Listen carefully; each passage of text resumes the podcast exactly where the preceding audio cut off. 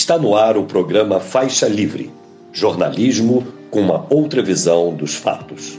Olá, bom dia. Bom dia a você que está conosco nesta segunda-feira, 22 de janeiro do ano de 2024, para mais uma edição do programa Faixa Livre. Agradeço demais a quem acompanha a transmissão ao vivo aqui pelo nosso canal no YouTube, o Faixa Livre. E muito obrigado também a você que assiste ao programa gravado a qualquer hora do dia ou da noite e a quem nos ouve pelo podcast Programa Faixa Livre, nos mais diferentes agregadores. Faixa Livre é produzido e apresentado por este que vos fala, auxiliado por Isaac de Assis e pela jornalista Ana Gouveia. Vamos tratar de analisar na edição de hoje os temas relativos à política nacional. O presidente Lula tem demonstrado aí preocupação nos últimos dias com um quadro de desaceleração da nossa economia, o governo já cogita, inclusive, até elevar a meta de déficit fiscal zero em uma tentativa de aumentar o PIB do país, enfim. Mas falaremos também no programa de hoje sobre comunismo aqui no Brasil. Ontem lembramos aí o centenário da morte de Lenin, líder da Revolução Russa, um dos grandes revolucionários da história, e nós vamos receber daqui a pouquinho o bancário e militante do Partido Comunista Brasileiro Reconstrução Revolucionária, Gabriel Lazari, para repercutir aqui com a gente a participação dele em um congresso comunista que foi realizado lá na Alemanha, pouco mais de uma semana atrás. Ele vai falar aí sobre o que foi discutido na ocasião, os rumos do comunismo no mundo, enfim, um papo imperdível dentro de instantes aqui para você. Também vamos falar aí na edição de hoje de um assunto que veio à tona nos últimos dias depois do aumento do salário mínimo no início do ano, quando percebeu-se que a mudança feita no ano passado na tabela do imposto de renda, vocês devem lembrar disso, dando isenção a quem recebe até dois salários mínimos, não valeria mais, visto que o valor base para a isenção não acompanhou o reajuste do salário. Para falar sobre esse tema, também sobre a revogação da isenção fiscal para líderes religiosos, articulada pelo governo Lula para pressionar a bancada da Bíblia lá no Congresso, nós vamos conversar com o vice-presidente do Sindicato Nacional dos Auditores Fiscais da Receita Federal do Brasil, o Sindifisco Nacional, Tiago Barbosa. Ele também vai comentar os rumos da greve dos auditores fiscais da Receita, enfim. Como vocês já devem ter percebido, o cenário geopolítico global está em ebulição nesses últimos tempos. Ameaças aí de conflitos por todos os lados, além daqueles que já acontecem na Europa, no Oriente Médio. Agora, esses exercícios militares da OTAN, os maiores desde a Guerra Fria, que começam esta semana, enfim. O professor de Relações Internacionais da Universidade do Estado do Rio de Janeiro, a UERJ, Williams Gonçalves, vai avaliar como é que ele observa este momento no mundo, os riscos que se colocam de fato com os conflitos, aliás, de termos aí conflitos generalizados. Vamos falar também sobre a situação lá no Equador, a paralisação nacional dos trabalhadores na Argentina, está programada para a próxima quarta-feira, enfim. Fica aí que você não pode perder essa entrevista sobre o tema internacional. Finalizando o Faixa Livre desta segunda, eu vou receber o presidente do Fórum Nacional Permanente das Carreiras Chicas de Estado, Rugeni Marques. Ele que vai detalhar a última proposta enviada pelo FONACAT ao governo federal por recomposição salarial.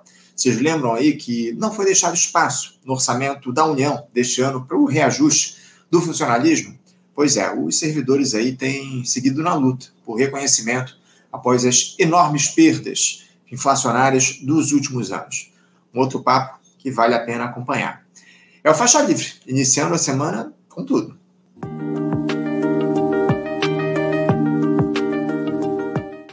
Eu saúdo, do outro lado da tela, o nosso primeiro entrevistado que está aqui para conversar com a gente, o bancário e militante do Partido Comunista Brasileiro Reconstrução Revolucionária, Gabriel Lazari. Gabriel Lazari, bom dia. Bom dia, Anderson. Bom dia quem está assistindo, ouvindo a gente aí. É um prazer estar de novo no programa. Prazer é nosso, Gabriel, contar aqui com a tua presença, a tua participação. Muito obrigado por ter aceitado ao nosso convite para fazer esse papo. E, Gabriel, a gente quer falar com você, quer tratar começar o, o, programa de hoje falando sobre política nacional, né? Porque o Brasil vive aí desde o ano passado, Gabriel, uma trajetória de recuperação, acima de tudo, da identidade nacional, depois do desmonte que foi produzido pela gestão do Jair Bolsonaro. O país esteve aí entregue a um projeto de caráter autoritário, com foco no rentismo diante da entrega das nossas riquezas. Só que o presidente Lula, Gabriel, por mais que ele tenha conseguido avançar um pouco na reconstrução de um estado de bem-estar social, ele está limitado aí pelas alianças que construiu e pelas próprias escolhas. Temos na presidência da República, Gabriel, um político de viés progressista, não de esquerda, como a grande mídia tem tentado vender nesses últimos tempos. O Lula, que é um político de esquerda, enfim, cria, tenta criar, inclusive, essa polarização com a extrema-direita, como se o Lula polarizasse de fato. O resultado disso, Gabriel, é um país que não consegue deslanchar, muito pelo contrário, está ameaçado aí pela cartilha da austeridade que esse governo manteve, sem base social. Gabriel, a administração Lula tem sido capaz de entregar aos brasileiros aquilo que ele propôs, aquilo que ela, a administração, propôs nas urnas em 2022? Derrotar Bolsonaro eleitoralmente, por mais que fosse obrigação, tem se mostrado suficiente nesse pouco mais de um ano de gestão? Olha, Anderson e, e, e os ouvintes aí, quem está assistindo a gente, seja ao vivo ou depois, é, eu acho que claramente a resposta é não, né? Eu acho que a gente, é, não digo por nós é, comunistas, né? Mas eu acho que tem uma grande parcela da população, da classe trabalhadora, que conseguiu colocar, vamos dizer assim, as esperanças, né? Dentro do, do que seria esse novo programa, né, com seus pontos de recuperação de direitos, alguma sinalização ou outra de revogação de contra-reformas, né, enfim, todo um, um, programa que buscou se diferenciar pela esquerda do bolsonarismo, né, isso é claro, e que efetivamente, na prática, mal e mal conseguiu entregar um, uma recuperação do que a gente chama de é, liberdades democráticas, né? Ou seja, de não ser um governo abertamente é, atentado contra qualquer tipo de direito civil, direito político, direito democrático da classe trabalhadora, né? Mas, é, é, do ponto de vista econômico, né, o que está sendo feito é, uma, é, praticamente uma política de continuidade, né? O, o novo arcabouço é, fiscal aí, que foi proposta do governo, ele mostra claramente que não vai ter espaço no orçamento, né? Que nem vocês vão falar mais tarde com o Rudinei aí, não vai ter é, é, espaço no orçamento para os interesses da classe trabalhadora, né? O BNDES financiando privatizações do Brasil inteiro, esse processo avançadíssimo de privatização dos sistemas de saneamento e, e abastecimento de água, né? O Rio de Janeiro foi é, é, laboratório disso com a SEDAI, São Paulo agora vai estar tá sofrendo isso, né? Estamos tentando impedir com a Sabesp, mas a tendência é que essa nova, esse novo arcabouço jurídico, vamos dizer assim, essa nova legislação que vem é, de, um pouco antes do golpe até, né? Assim, desde 2015, mais ou menos, vem se estabelecendo novos marcos é, legislativos para o que vai ser a política de Estado no Brasil, estão claramente alinhados com uma necessidade do capital, né? Uma necessidade do capital de continuar se valorizando, de recuperar as taxas de lucro que perdeu com a vinda da crise de 2008, 2009, que no Brasil é a marolinha do Lula, né, de 2012, mas que é, é, não apresentam possibilidade a não ser de enfrentamento. Né? Qualquer governo que quiser enfrentar essa, essa, esse novo, vamos dizer, consenso, né, entre aspas, porque não é consenso dos trabalhadores, mas esse novo tido como consenso, novo papel do Estado, né, naquilo que chamam de neoliberalismo, vai ter que combater de frente né, as classes dominantes do país.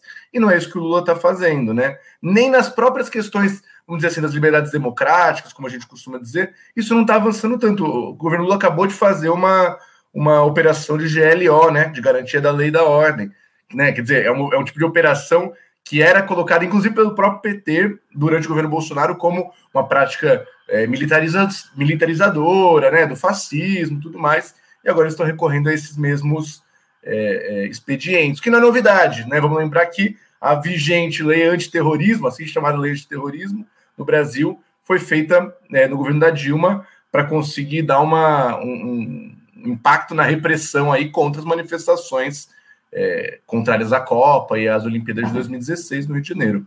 Então, é, é, não, não está entregando, não, Anderson. Infelizmente, está é, se comportando como qualquer outro governo capitalista se comportaria, né? É, é o que a gente tem percebido aí nesses, nesse pouco mais de um ano de gestão do presidente Lula, né? A gente mantém aí as bases do rentismo inalteradas, acima de tudo, né, o Gabriel? O atendimento às demandas do andar de cima, eles seguem plenos. Uh, a gente, eu estou muito preocupado com os rumos que o governo tem tomado, especialmente sobre a política econômica dessa gestão. Agora, o, o Gabriel, se o, o, diálogo do governo com a sociedade também é outro problema que essa gestão tem, ele tem muitas dificuldades em fazer uma estabelecer uma conversa, um diálogo com a população do nosso país, a classe trabalhadora. O Congresso, a situação com o Congresso não é muito diferente, né, Gabriel? Porque para conseguir aprovar determinadas matérias do seu interesse, a gestão do presidente Lula precisa fazer concessões muitas vezes indecentes, deixando claro quem manda no nosso país. Esse protagonismo dos parlamentares na política nacional, o, Gabriel, é fruto de quê na tua avaliação? É, não dá para colocar isso apenas aí na, na conta do Jair Bolsonaro, por exemplo. Ele, ele apenas aprofundou aí um quadro que já estava posto há muito tempo no nosso país. Por que, que o poder na República foi entregue desta forma pelo Executivo para o Legislativo, Gabriel? Ó, eu, eu acho que a gente tem que fazer uma, até uma análise histórica, porque é, é, esse, é, isso que a gente chama de presidencialismo né, na, na, América Latina, né, ficou muito a cara dos nossos regimes aqui, né, com a consolidação do capitalismo, né, depois das colônias e tudo mais, cada um com o seu jeito, é claro, mas ele tem é, é particularidades é, que nos distanciavam dos sistemas europeus, né? Que o parlamentarismo é uma, uma realidade muito mais é, bem estabelecida. E, no entanto, essa ideia, a própria ideia do presidencialismo, e a, e a nossa América Latina está é, cheio de, de, de experiências para contar sobre isso, ela traz um determinado grau de instabilidade né, para o sistema republicano. Instabilidade por quê? Porque é, a vontade, vamos dizer assim, a vontade popular, com todas as suas contradições, ela pode mudar de alhos para bugalhos de um dia para o outro, né? É, conforme as, as é, é, novas lideranças políticas que surgem, ou reestabelecimento, como no caso do Lula, né? O reestabelecimento de lideranças políticas é, e o apelo de massas que muitas lideranças podem ter para, inclusive, fazer governos com maior nível de combatividade, vamos chamar assim, né? É, então, é, é, não é a primeira vez, né? É, e quem estuda a história do Brasil, não é a primeira vez em que, de alguma forma, a gente começa a, a, a jogar um pouco mais na mão do legislativo, ou vamos chamar assim, do, do parlamento, né, nesses termos, o poder executivo, né, a capacidade de gerir, por exemplo, o orçamento. E não é à toa que isso aconteça no momento em que a gente sai de um governo de extrema direita, entra num governo de conciliação de classes, que ao mesmo tempo, para os ditames da burguesia, precisa manter a capacidade de coesão social, de paz social, né? É, não influenciar os combates entre as classes e avançar num projeto neoliberal, né? É, ou seja, ficar sob a tutela da, da burguesia, não tem melhor forma do que colocar, né, aumentar, digamos assim, no cenário político, o poder que é dado ao legislativo. Isso não é novidade no Brasil. A gente tem que lembrar que quando, lá atrás, antes da ditadura militar, é, quando teve a crise do governo Jango, né, quando o Jânio Quadros ele renuncia e o João Goulart vai assumir, o movimento também é esse, né? Começa a se falar em parlamentarismo no Brasil, começa a se falar da superação do presidencialismo, né? Então, coisas como essas são formas é, de, pela pressão política, né, e pela capacidade de, vamos dizer assim, colocar refém alguns interesses em, em relação a outros, a gente vê essa transição para um sistema é, é, mais focado no legislativo, né? Como é o parlamentarismo europeu de um modo geral. Então, porque isso não é de hoje, assim, a gente já vê há muitos e muitos tempos, há décadas, na verdade, que sempre vai ter uma tensão quando a gente tem trocas de governo que vai apontar ou para isso, ou para essa ideia mais parlamentarista, ou para uma ideia mais ao modelo dos Estados Unidos, uma, uma ideia mais bipartidária, né? Então a gente tem que lembrar que a reforma política que fez o Eduardo Cunha, né, quando era presidente da Câmara dos Deputados, também tem a ver com isso. Né? A ideia de reduzir o número de partidos é uma ideia de fazer dois, né? Chegar aqui nos Estados Unidos, democratas e republicanos, dois grandes partidos muito parecidos entre si, mas que podem polarizar no imaginário popular as eleições, né? Demonstrando um pouco que não tem alternativa política, né? E a multiplicidade de partidos que nós temos aqui no Brasil, por um lado, aumenta o poder dessa fisiologia política da burguesia, mas permite o surgimento de alternativas de esquerda que estão muito além desse bipartidarismo, desse centro-direita versus centro-esquerda, né, que é, muitas vezes é o que domina no, no cenário majoritário da política. Né? Agora, Gabriel, você aproveitando que você falou da questão dos partidos, você acha que é, esse espraiamento, essa quantidade, porque o Brasil tem para lá de 30 partidos políticos na atualidade, você acha que essa quantidade enorme de legendas que estão colocadas aí, elas são favoráveis ou desfavoráveis para a dita democracia aqui no, no, nosso país? Porque eu vejo muita gente reclamando da, do número de partidos que há por aqui. Não é, não é apenas a grande imprensa que fala a respeito disso. Né? A própria esquerda comenta essa questão. Enfim, é um debate que está colocado no nosso país. Há um número exagerado, talvez, de partidos no nosso país. Você acha que isso é, é bom ou é ruim para o Brasil diante de uma democracia de caráter burguês? Ó, oh, eu, eu, eu acho que a questão parte daí, né? Assim, ela é uma democracia burguesa que a gente vive, né? Nela a gente não, não, não tem é, o poder na classe trabalhadora. O poder está com a classe dominante, está com quem detém os, os meios de produção ainda, detém tem o dinheiro, né? o que isso mostra para gente, né? Que, na verdade, na verdade, é, é, a existência de uma multiplicidade de partidos grande, como a gente tem no Brasil, se, é, é por um lado, favorece esse, vamos dizer assim, é, esse espraiamento que a gente falou, né? De várias pequenas legendas altamente fisiológicas, indiferenciáveis entre si, do ponto de vista do seu conteúdo político, né? Da sua visão de Brasil. Por outro lado, isso não é senão uma conquista dos trabalhadores, né, que no período da, da redemocratização do Brasil, depois da ditadura, venceram justamente um sistema bipartidário. Né? A gente tem que lembrar que, com todas as suas é, é, falsidades institucionais, né, a ditadura manteve um sistema assim chamado bipartidário. Arena e MDB eram os dois partidos permitidos, né? E no MDB é que estava o grosso da, do que era assim chamada esquerda da época, né? Então, eu acho que são coisas para a gente avaliar, né? Eu acho que a gente vive um momento em que, quando se aponta para esse novo bipartidarismo, ou quando é, é, se é, tem uma visão até meio demagógica, assim, né? Meio neoliberal, do ah, é muito dinheiro que vai para os partidos políticos, a gente perde de cena esse elemento, que é os partidos, sobretudo os partidos da classe trabalhadora, eles precisam, nós precisamos defender que eles tenham mais espaço. Né? A reforma do Eduardo Cunha foi uma reforma reacionária né, que tirou dinheiro de muitos partidos. E do ponto de vista dos partidos da, da extrema-direita, da direita, da burguesia de um modo geral, o impacto foi, foi pequeno até, né? Porque eles podem se recompor e vão se recompondo conforme interesses mais pessoais, mais oligárquicos, de interesses de burguesias regionais que querem mais ou menos investimento, mais ou menos é, é liberação fiscal, alívio fiscal para elas, né? Mas eu acho que é algo que a gente não pode cair na, na, vamos dizer, no canto da sereia, né? De falar, ah, não, realmente tem muito pouco partido. Não, tem, tem muito partido. Não, peraí. Tem muito partido, mas como é isso para a classe trabalhadora? Né? Uhum. Quantos são os partidos da classe trabalhadora que tem representação parlamentar, mesmo se a gente for considerar, né? Nem para dizer é, jurídica, né? Porque do ponto de vista jurídico nós temos o PSTU, tem o PCB, tem o PCO, tem a Unidade Popular, que ainda não tem representantes eleitos, uhum. né? Do que a gente pode chamar de esquerda, vamos dizer assim, né? Temos bem amplos. A gente tem o PSOL, tem o PT, alguns podem querer considerar o PDT, o PSB, enfim, cada um com suas escolhas. Mas é, a pergunta é como que a gente consegue oferecer maior espaço institucional para a classe trabalhadora? Ah, mas ela vai ter várias, é, várias é, vertentes dentro de si.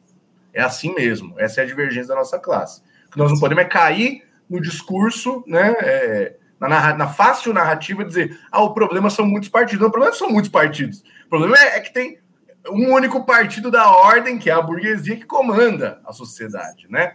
É, e eles todos são muito indiferenciáveis entre si.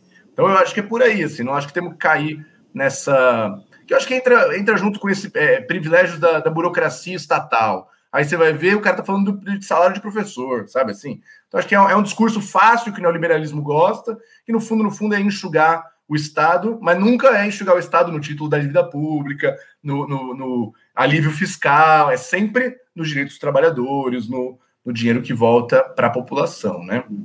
O, o, Gabriel, tenho um comentário aqui do Ipatico que eu queria trazer para a gente. Ele diz aqui, ó, não importa o número de partidos, todos ficam orbitando PT e PSDB, e agora PT e PL.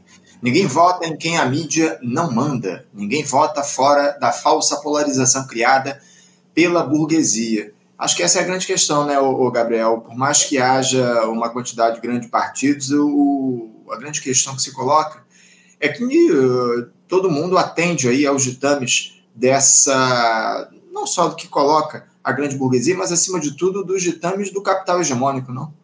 Com certeza, com certeza. Não, eu acho que essa, essa, essa questão é muito interessante para a gente pensar qual que é o estado de organização da nossa classe, da classe trabalhadora aqui no Brasil, né? É, falar, ah, é, hoje se orbita em torno desses, desses partidos, é verdade, né? É, é, é muito verdade. Não existe ainda, não está colocada ainda eleitoralmente, né? Uma alternativa independente da classe trabalhadora, que não esteja disposta a fazer concessões ao capital, né? É, e, e, jamais isso é, é, culpa da, da população brasileira, né? Eu acho que tem um discurso fácil também aí da, da, de uma parte da esquerda que ah, a culpa é do povo, né? É o, é o pobre de direita. Não temos que cair nisso, eu acho que isso é, é irrelevante, né? O fato disso acontecer, o fato de essas de haver dentro da direita tudo bem, porque a burguesia tem lá seus interesses, suas contradições internas, mas o fato de que no âmbito da classe trabalhadora a gente é, é, não ter uma alternativa a esse é, imã, né, que é o Partido dos Trabalhadores, que vai é, é, fazendo esses outros, outros partidos orbitarem, diz respeito à, à estratégia política, à linha política, né? Vou, vou dar um exemplo só. É, é, lá na, claro, uma outra realidade totalmente diferente, mas é um exemplo. Na Grécia, é, talvez a gente tenha um dos partidos comunistas mais fortes do continente europeu, né? E aí todas as eleições, né, sem fazer nenhum tipo de conciliação, nem com a extrema-direita, nem com a social-democracia, né, é, ou com a nova social-democracia, o Siriza, que todo mundo lembra que fez um governo lá, prometeu sair do acordo com a Troika, não saiu. E aí eles é, consistentemente têm entre 5, 7, 8% dos votos em todas as eleições de nível nacional, né?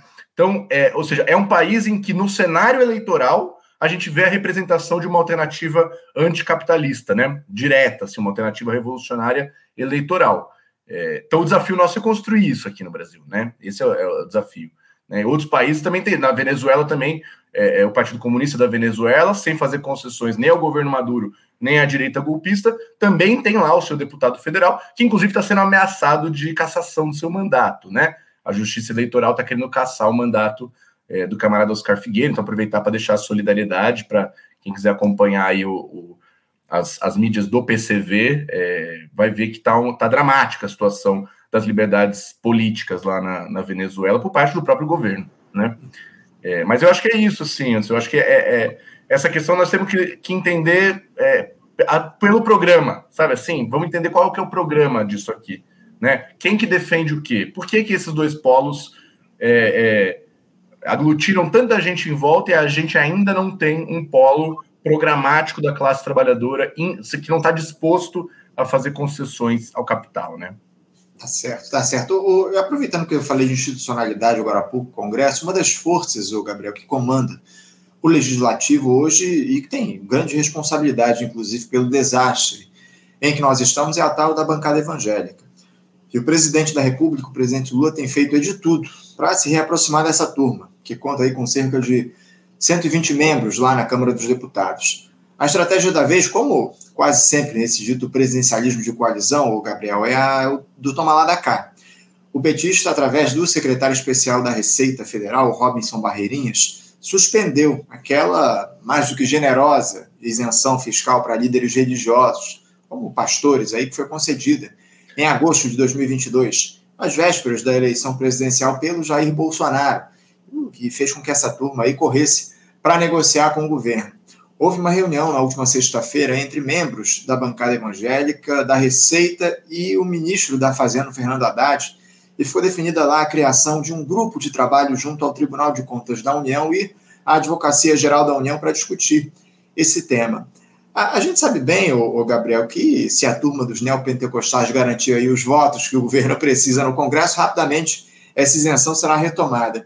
E eu queria que você analisasse essa relação que o governo Lula tem tentado construir, ou reconstruir, porque o Lula já esteve muito próximo dessa gente em outros mandatos, com a bancada evangélica, a dita bancada da Bíblia. Se é assim que tem de ser mesmo, e como é que você acha que os fiéis dessas igrejas observam essas benesses para lá de generosas oferecidas aos seus líderes, aos pastores, o Gabriel? É, eu, eu acho que sempre que a gente está lidando com essa questão é, da religião, ela acaba por obscurecer para a gente, por dar uma, uma misturada nas bolas, né? Do que a gente realmente está dizendo é, em torno desses, de, de, desses blocos partidários, essas bancadas e coisas do tipo, né? É, o, que, o que, a gente precisa, como que a gente precisa entender essa, essa bancada evangélica? Primeiro, como a gente entende a população evangélica no Brasil, né? A chamada neopentecostais, principalmente, né? Que é disso que a gente está falando quando está falando de população evangélica. Não são os batistas, né? Os anabatistas que a gente está falando. É uma população muito específica, neopentecostal, que é composta em grande medida pela classe trabalhadora, né? Isso é uma coisa que tem que tá, estar tá bem afirmada, né?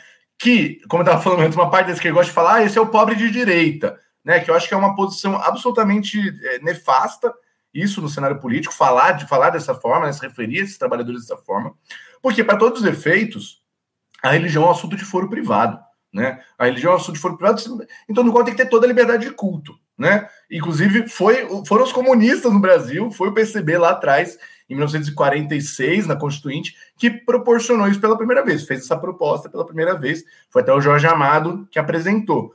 Tem que ter liberdade religiosa. O que é o papel da esquerda em relação a esses é, mercadores da fé, aí para usar um termo que o povo gosta, né? Que são essas lideranças neopentecostais que não passam de empresários, né? É fazer essa diferenciação. Né? Então, na minha avaliação, eu acho que quando o governo Lula ele busca, por meio de incentivos fiscais, é, vamos dizer assim, apaziguar os ânimos dessa burguesia da fé, né, dessa burguesia é, neopentecostal aí, ele está é, simplesmente privilegiando que eles possam continuar colocando o próprio governo como refém, né? Basta ver como que foi a relação dos próprios governos do PT antes do golpe, com é, é, Edir Macedo, com R.R. Soares, com Silas Malafaia, né? Ou seja, tinha um processo de, de é, é, composição com essas pessoas, né? E não é com os evangélicos, né? Entre os evangélicos tem uma grande recepção do, do Partido dos Trabalhadores, porque vê como um partido de trabalhadores, né? O desafio é como que você, nesse processo, e é sempre um desafio da consciência, né, Anderson? Menos do que um desafio da, da, do acordo de gabinete, da costura de cúpula, mas como que você, perante a classe trabalhadora, se posiciona em relação a esses, esses elementos? É falar, olha, evangélicos, católicos, umbandistas, vocês são todos trabalhadores, certo? O, o teu representante, deputado, fulaninho, pastor, não sei quem, é que na verdade está ganhando dinheiro com tudo isso, é que é um mercador da fé. Né? Então, quando o governo Lula faz isso, é claro, o, o, o, pastor fica uma maravilha, né? O deputado pastor fica uma maravilha, porque ele vai ter dinheiro para a igreja dele, em que não tem nenhuma contraparte ideológica, ele não tem nenhum compromisso com esse governo, efetivamente, né? Tem o compromisso de botar o voto dele lá para apoiar a medida do governo na, na, Câmara, mas quando ele volta na igreja evangélica dele para fazer é, campanha na época da eleição, ele vai apoiar aqui em São Paulo Ricardo Nunes, né? Por exemplo. Né? Então, eu não acho que tem é, é, ganho nesse sentido, ganho no sentido de você não enfrentar ideologicamente, não colocar os pingos nos is, essa que é a verdade, sobre qual é o papel que essas é, mega empresas, né? Que tem nome de igreja, porque são mega empresas, simplesmente com nome de igreja, é, tem na manutenção ideológica de uma perspectiva reacionária da classe trabalhadora. Né? Isso não é brasileiro também, não, viu? Isso é imitado do modelo norte-americano. Né? Para quem estudar por quem for estudar por trás do neopentecostalismo, percebe que isso aí é uma importação norte-americana, uma coisa assim, bem. É quase uma franquia, né? Quase McDonald's, né? É, e não pode o governo, é, né, por medo de é, querer expor esses é, é, mercadores da fé perante seus próprios fiéis, porque essa é a função do governo, essa é a função de qualquer partido de esquerda. É virar para a camada trabalhadora evangélica e falar: olha, esses caras estão enganando vocês, esses caras estão usando a fé de vocês, que é legítima, cada um tem a sua, para poder fazer política burguesa, política para o capitalismo, política para as empresas deles. Né? É, e então é um erro, é um erro. O governo Lula já pagou, o governo do PT, né, da, da Dilma 2, pagou o preço disso no golpe. Vai pagar o preço disso lá na frente também, né? Então, é, é mais uma dessas tentativas de conciliar o inconciliável, né? E que só enfraquece aquele que quer conciliar, né? Porque a bancada evangélica não quer conciliar, ela quer negociar, né? Ela faz a proposta e, e vai para cima e, e, leva a base eleitoral dela, né? Não, né? É, não, não tem dúvida em relação a isso, né? Sim. Ah, querem levar à frente, evidentemente, seus projetos de poder. É isso que está colocado diante do avanço dessas igrejas, ditas igrejas neopentecostais. Agora, o, o Gabriel, mudando é, um pouquinho de assunto. No, no Brasil, e não só no, no, Brasil, no mundo inteiro, a gente passou por um momento de ausência, e a gente passa, na verdade, por um momento de ausência de lideranças políticas. A escolha ela tem se dado muitas vezes pela ideia do, entre aspas, menos pior. Isso acontece, inclusive, em países imperialistas, né, como os Estados Unidos. Nem Joe Biden, tampouco Donald Trump empolgam a população por lá. Aqui no Brasil, escolhemos aí essa grande aliança de caráter neoliberal liderada pelo Lula diante do retrocesso e da ameaça que representaria a manutenção do Jair Bolsonaro no poder. A minha pergunta é simples, Gabriel. É, por que a classe trabalhadora não se vê representada nos espaços de poder, em especial no executivo? Por que somos dependentes dessa lógica do menos pior nesses últimos tempos, cada vez mais? É, eu, eu acho que é, é, essa é a tendência natural, né? A tendência natural da nossa, da nossa sociedade é a gente não conseguir perceber, né? A gente, eu digo, a classe trabalhadora, não conseguir perceber para além do que está posto, né? não consegui perceber alternativa. É aquele velha, velha máxima da Margaret Thatcher, né? Não existe alternativa, ela dizia, né, ao capitalismo. E, e é isso que está posto, né? Assim, as pessoas, elas não, não, são, não são burras nesse sentido. A população, ela olha para um, olha para o outro, vê que é muito parecido, tem bravata dos dois lados, mas que no fim, ao, ao fim e ao cabo, né, no Noves Fora, fechando a conta, a, o saldo é, o me é praticamente o mesmo, né? Muito pouco diferenciado. E, no entanto, e esse é o desafio, acho, da esquerda revolucionária, né, da, da, desses campos alternativos da esquerda, que é conseguir construir uma alternativa que aponte não um problema só de governo, porque um problema de governo todo mundo sabe que tem, né? Mas que aponte um problema de sistema, né? Um problema do poder, né? O poder não é o governo, a gente tem que sempre lembrar disso, né? É, porque durante muito tempo, mesmo é, sendo mentira, quem se apresenta como antissistema é a extrema-direita. Quem se apresenta como antissistema na Argentina é o Javier Milei. Né? É, é, né? Vai falar, quem se apresentou aqui foi, foi o Bolsonaro, é o Trump, Viktor Orban na Hungria. Esses são os antissistema. Né? Então, em algum momento, também foi a própria esquerda que se perdeu, né? a esquerda social-democracia, mesmo o movimento comunista se perdeu muito né? no final do século XX, é, é, de falar, olha, vamos defender o sistema, né? É, que, carta de gente pelo Estado Democrático de Direito, coisas desse tipo, né? Né que é para a população tanto faz, é no Estado Democrático de Direito que ele passa dificuldade, que ele está desempregado, né? Então, eu acho que é, o desafio da gente construir essas alternativas é o desafio que está posto. Para a gente sair dessa lógica do, do, do mal menor, para a gente sair dessa lógica do é, vamos escolher aqui entre dois muito parecidos, só porque um é, né? Isso, isso é, é é uma necessidade que vem aparecendo nas massas, né? É uma necessidade. Eu estava vendo essa, esse final de semana mesmo algumas, alguns vídeos de uma, uma manifestação pró-Palestina nos Estados Unidos, e como você mesmo mencionou, né? São pessoas que são da esquerda norte-americana, com todas as suas é, contradições, né? Tá no centro do imperialismo global e tudo mais, mas que falando abertamente, olha, eu não, não vou votar mais no Joe Biden. Não votar no Joe Biden por quê? Porque eu apoio os palestinos.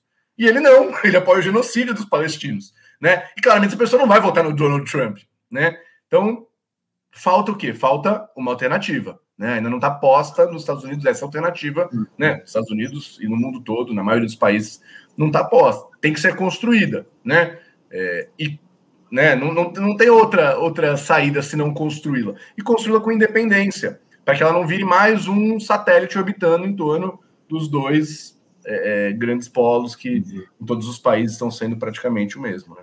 Tá certo. Gabriel, eu, eu sei que você está com o, o, horário limitado, a gente vai falar agora a respeito é, de, um, de um tema talvez principal do nosso papo hoje, porque na última semana você voltou ao Brasil após participar de um congresso comunista lá na Alemanha. Um evento realizado pela Organização Comunista, que é um órgão que reivindica a reconstrução do Partido Comunista Alemão. Nessa ocasião, havia representantes, além do Brasil, do México, da Áustria, da Suécia, França, Ucrânia, Rússia e Portugal. Conta aqui para gente, Gabriel, por favor, como é que se deram as discussões por lá, os temas que foram debatidos, por favor, como é que foi, como é que se deu esse congresso comunista lá na Alemanha?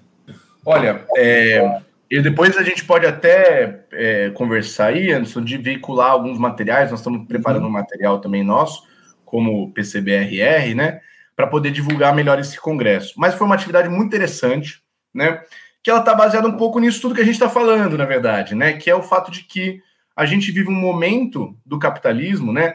Que se a gente for analisar desde o final da União Soviética, né, do bloco socialista global, que é um momento de contra-revolução, né? E nesse momento, muito poucos lugares a gente conseguiu construir alternativas revolucionárias para retomar esse movimento de independência da classe trabalhadora contra o capitalismo.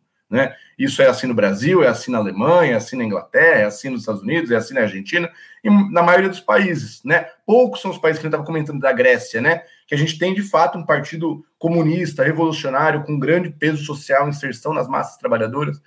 Então, é, isso é um problema faz 30 anos. E isso tem se tornado um problema ainda maior, porque desde que começou a guerra na Ucrânia, né, a, a, toda essa, essa dinâmica complexa da invasão russa, da, do apoio norte-americano à Ucrânia, do neonazismo, da direita russa também apoiando o governo Putin, tudo isso demonstrou uma fragilidade ainda maior do que ela aparecia naturalmente no seio do movimento comunista, né?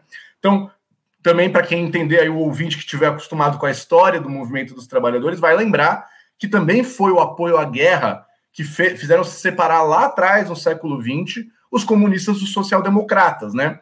E hoje a gente está vendo uma coisa muito parecida, viu, Anderson? Aliás, né, para quem acompanhou aí o processo de cisão no ano passado do Partido Comunista Brasileiro, né, se dividiu em dois, duas organizações, né, que deu origem ao, ao PCB Reconstrução Revolucionária, também foi esse o motivo, né? Qual que é a nossa posição perante a guerra?